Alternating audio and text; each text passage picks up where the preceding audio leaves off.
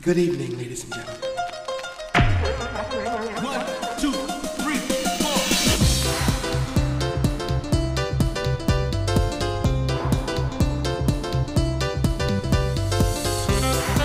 Familias.com Con Inma Molas y Alex de Anta.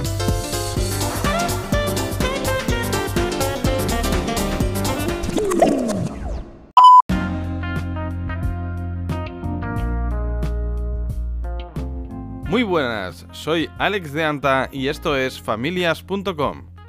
Una vez más aquí con todos vosotros para hablar de cómo Internet está afectando a nuestras vidas y a nuestra forma de enfocar las cosas, especialmente en el ámbito de la educación o de la empresa, de la estrategia online en general. En el podcast de hoy mm, quería hacer algunas reflexiones sobre la importancia de conocer el medio. La importancia de conocer el medio online en el que nos movemos y en el que tenemos que enseñar a otros a moverse.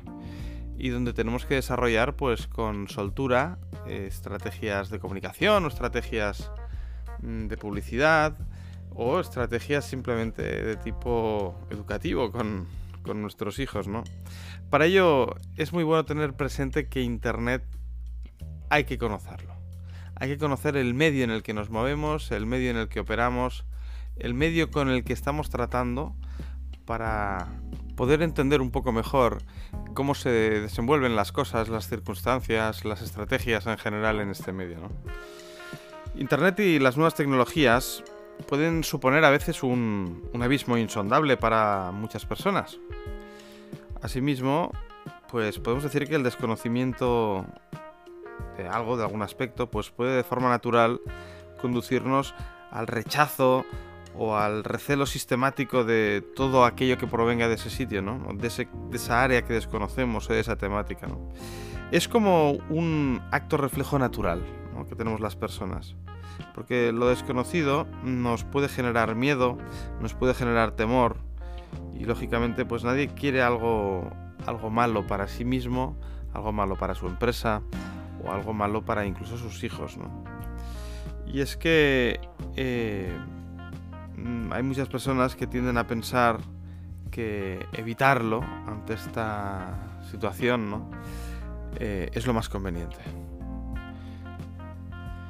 No obstante, esto no es correcto si nosotros lo que queremos es ser unos buenos padres, o ser unos buenos directivos de empresa, o ser unos buenos lo que sea en el ámbito online, ¿no?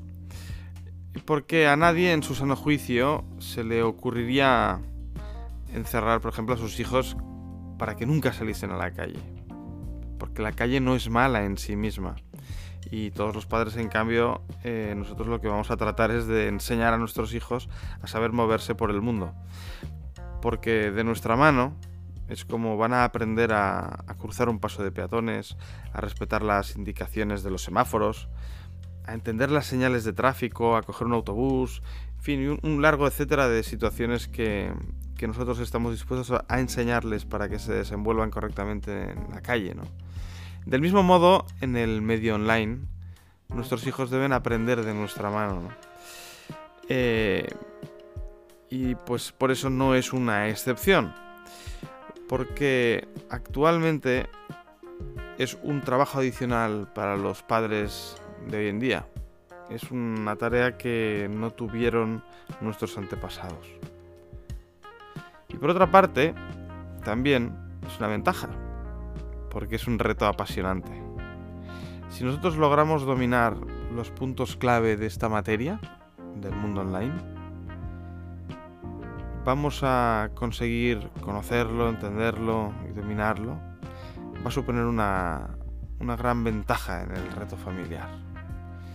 Y se va a manifestar de muchísimas maneras. Y va a dar sus frutos con el tiempo, poco a poco.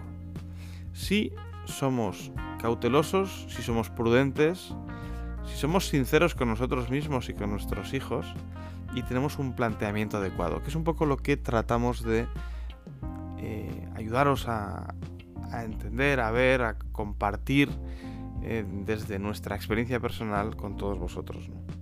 Y en la línea de conocer el medio, pues me gustaría hacer algunas reflexiones al respecto del mismo. Una consideración eh, primera que os hago es que en, Internet no hay fronteras. Las fronteras no existen. Es un hecho muy característico eh, y es una de las grandes ventajas que tiene Internet en muchos aspectos en cuanto a lo positivo, ¿no? Y es que, por ejemplo, desde cualquier parte del mundo y a cualquier parte del mundo se puede acceder desde Internet.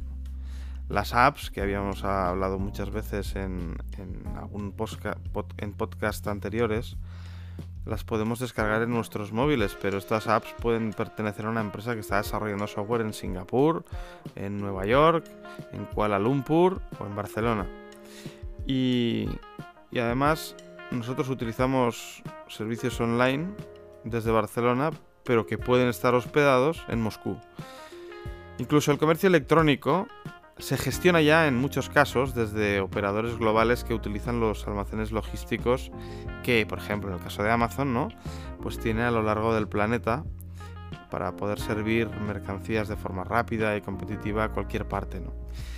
Eh, este punto es importante porque para la mayoría de los delincuentes, y ahora estoy enfocándolo desde una óptica más negativa, si me permitís, eh, desde, la desde la mayoría, para la mayoría de los delincuentes o de los estafadores, supone un marco para poder operar con impunidad a nivel de comunicaciones y también a nivel de captación de potenciales víctimas.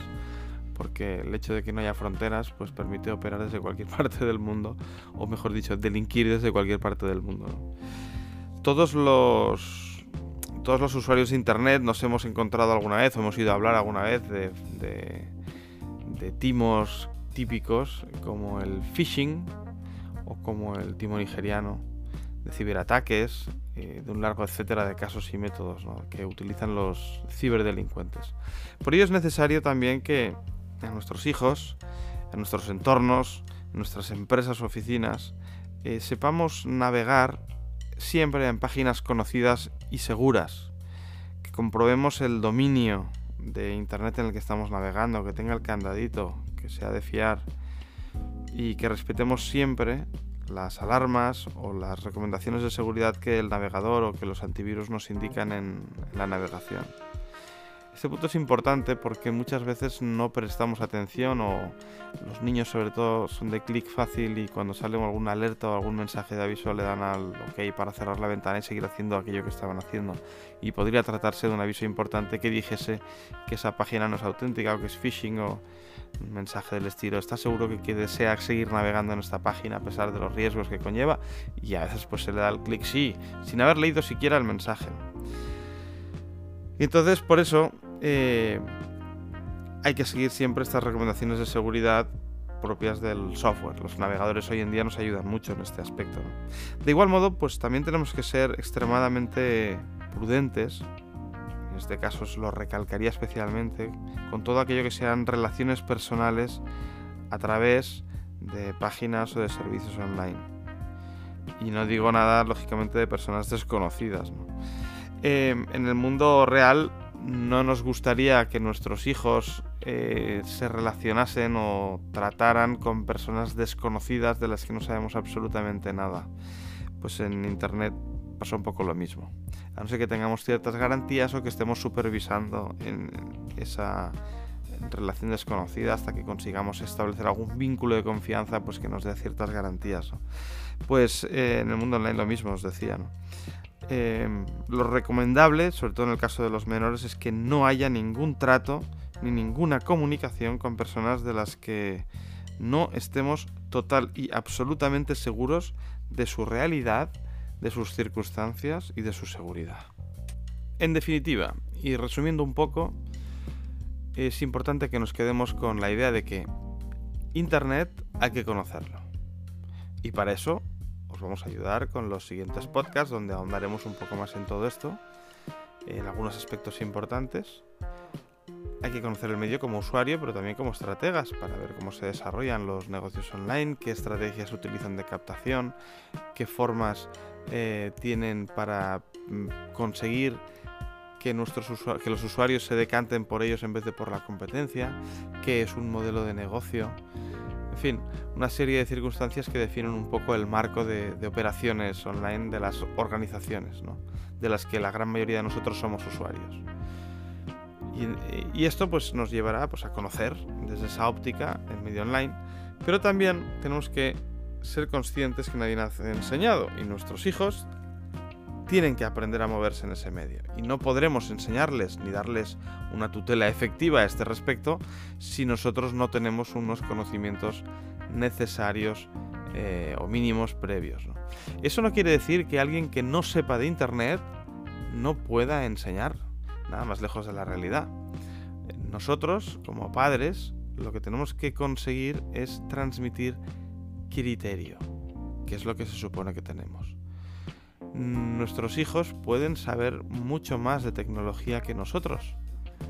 De hecho, se puede dar muchos casos de padres, bueno, existen muchos casos de padres que no tienen ni idea de Internet, ni de nuevas tecnologías, ni de cómo funciona la tablet, y sus hijos les dan mil vueltas porque saben usarla, porque son nativos digitales, porque han tenido pues muchas opciones de aprendizaje a nivel técnico de, de esas herramientas y de esas tecnologías.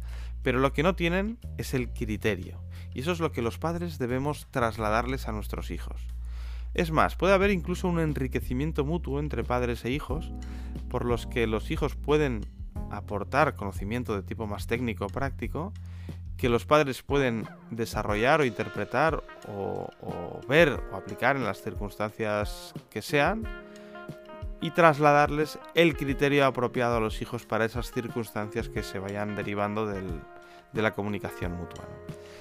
Eso es muy importante porque no podemos pensar que porque los hijos sepan más, aparentemente, de tecnología, mm, no se les pueda ayudar, no se les pueda dar indicaciones. Y que nadie se sienta con la sensación de que ha perdido el tren o que no ha llegado a tiempo, que ha llegado tarde o que no es capaz para nada. Esto es muy importante, tenerlo clarísimo. Los padres debemos siempre, siempre, siempre ayudar a nuestros hijos y darles orientaciones prácticas siempre desde el punto de vista del criterio, no de la practicidad de la herramienta, que de eso probablemente se sabrán más los hijos. Pero nosotros tenemos que estar ahí y ellos nos, necesitan y es más, os vais a dar cuenta como en ese sentido eh, si ellos descubren el valor de nuestro criterio aplicado a lo que ellos ya conocen como técnico, mm, van a valorarlo y van a pedir eh, nuestra intervención y nos van a pedir ayuda en muchas más ocasiones de las que os pensáis. Entraremos en materia más en concreto en próximos podcasts a nivel de conocer el medio y de cómo se desarrollan esas estrategias de negocio y a nivel corporativo de atracción y captación, lo veremos, pero eh, de momento lo dejamos aquí. Nos vemos pronto. Muchas gracias.